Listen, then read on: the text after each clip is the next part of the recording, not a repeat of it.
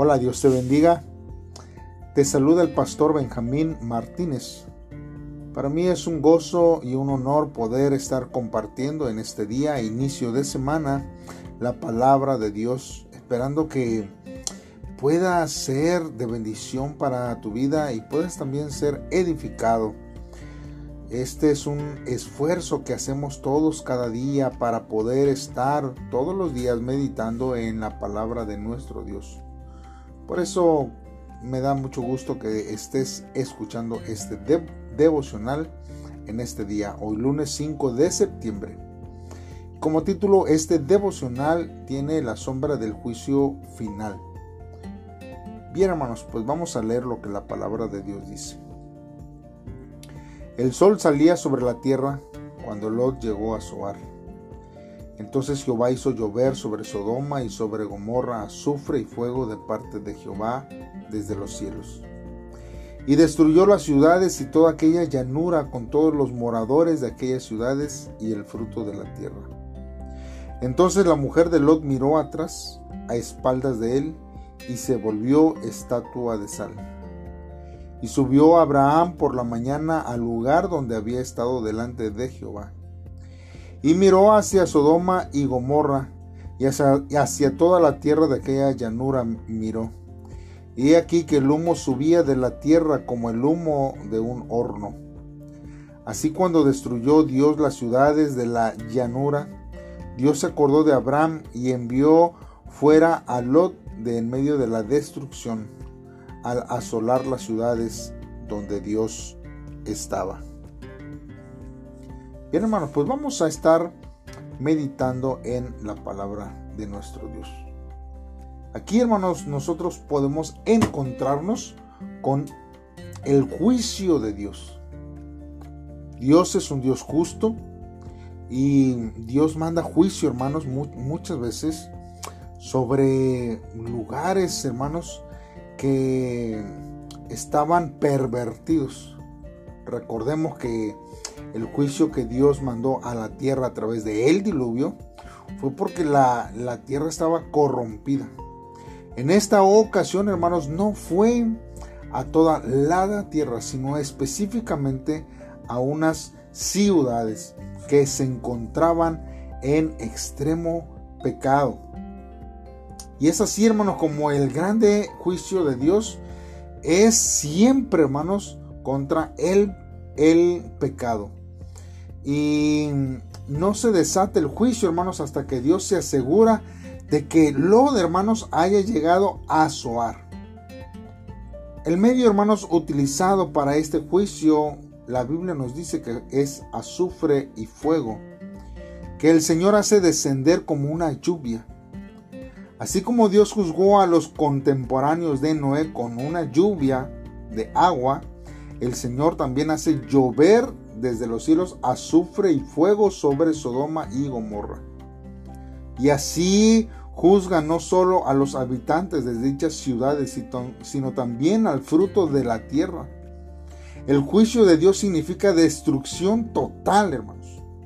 El juicio contra Sodoma y Gomorra es una sombra de cómo el mundo será juzgado por Dios en los últimos días. Apartémonos pues, hermanos, de nuestros pecados, porque el juicio final está más cerca que nunca, hermanos. Y nosotros, hermanos, estamos viendo que son consecuencias. Dios no lo hace simplemente porque Él lo puede hacer, sino que Él lo hace, hermanos, aún dando oportunidades. Dios eh, hace el, el juicio, hermanos, este, por las consecuencias de las decisiones que desde un principio comenzaron a tomar este pueblo y que no hubo un remordimiento, un cambio, sino que permanecieron ellos en su maldad y no quisieron cambiar. Hermanos, ¿cómo nosotros tenemos que reaccionar ante esta situación? Hermanos, cuando nosotros sabemos que la palabra de Dios nos habla acerca de un juicio que se le llama el juicio final, realmente nosotros ¿Tendremos que seguir viviendo como vivimos o tendremos que cambiar y ver al Dios Todopoderoso que puede salvar y rescatar nuestras vidas del lugar y de la situación en la que nosotros estamos viviendo?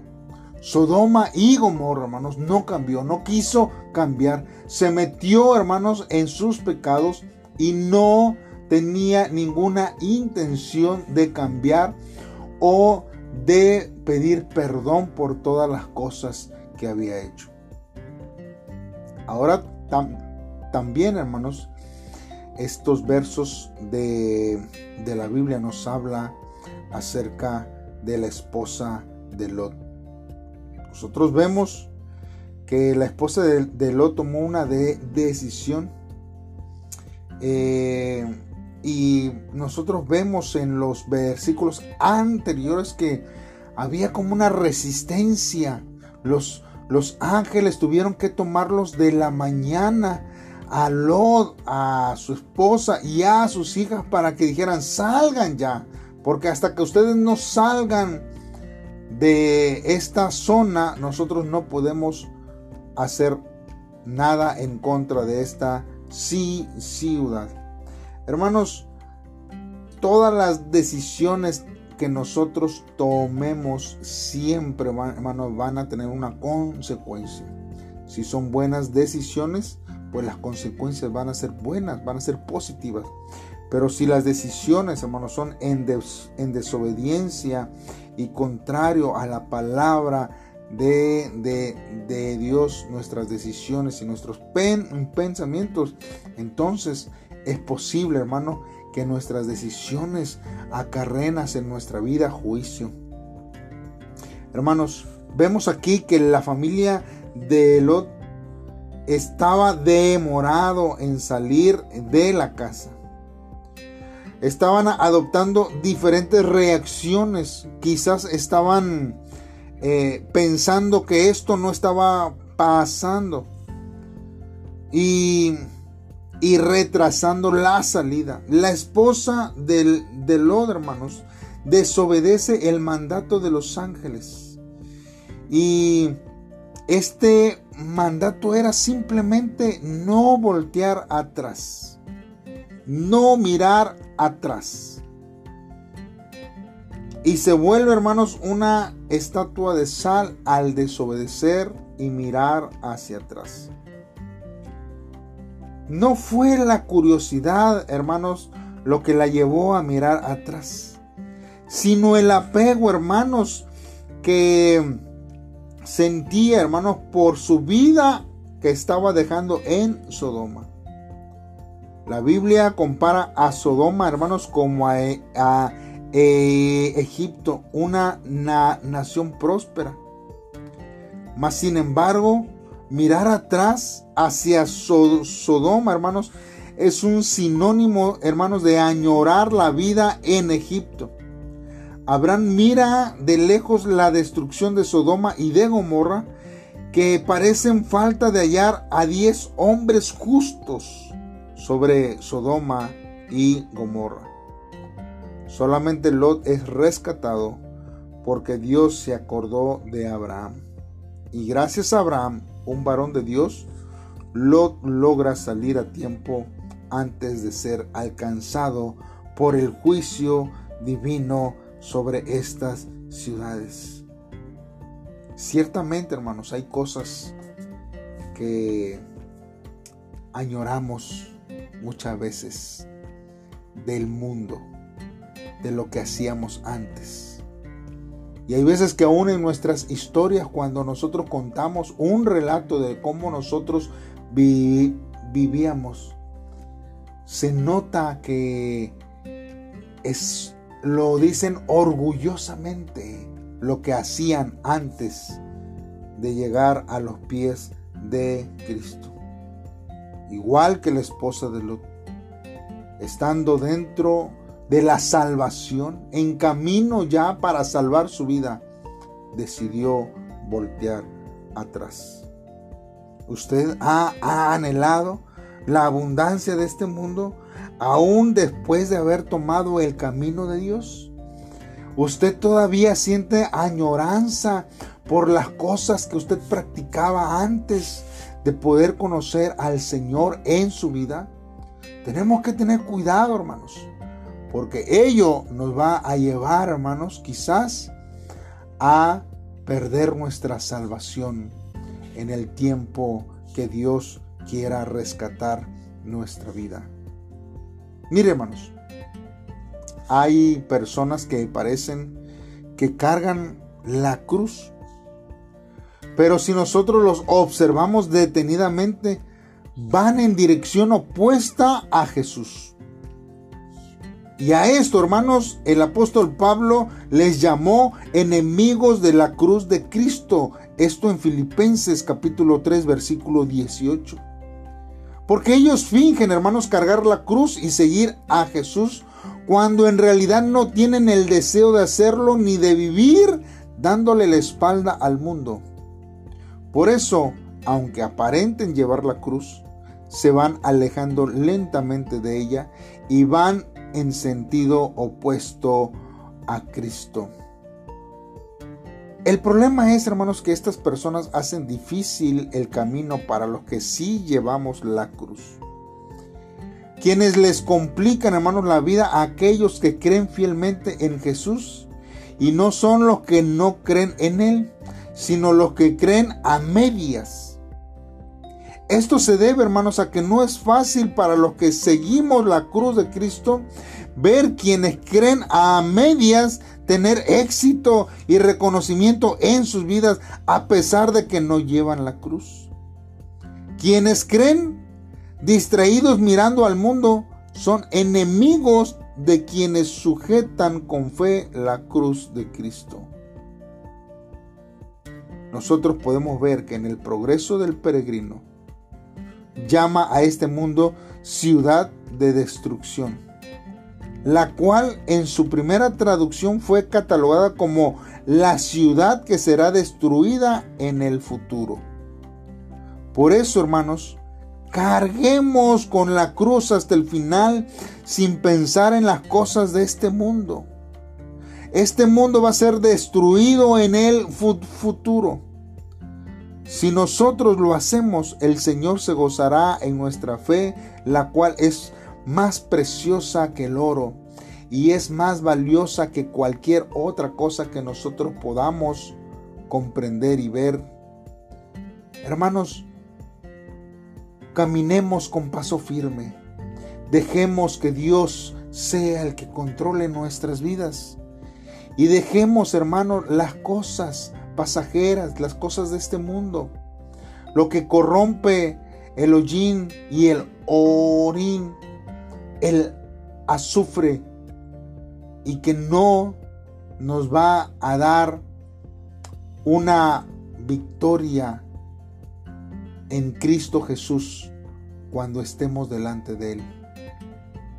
Porque todos daremos cuenta. Y Dios nos ayuda, hermanos, para dar cuentas claras delante de nuestro Señor Jesucristo de cada una de las cosas que nosotros hicimos en este tiempo. No desmaye su corazón. Fortalezcase en Dios. Créale a Él. Y Él, hermanos, llevará su vida por un camino que tendrá los cuidados de Él en cada uno de los pasos que usted dé. ¿Por qué no hacemos una oración en este día y le pedimos a Dios que Él nos ayude? No solamente en esta semana ni en este mes, sino en cada momento de nuestra vida, a no fijar nuestros ojos en las cosas pasajeras, en las cosas que el mundo da. Oremos a Dios Padre en esta hora. A ti nos acercamos, Dios, amándote, Dios, y sabiendo que tú nos amas. Y tú nos amaste primero, Dios, antes que nosotros pudiéramos, Señor, entenderlo y amarte con todo nuestro ser. Deseamos, Señor, que el cumplimiento tuyo, verlo, Señor, en nuestras vidas. Porque tu palabra, Señor, dice que tú eres fiel y verdadero. Y yo lo creo y confío en ti, Señor.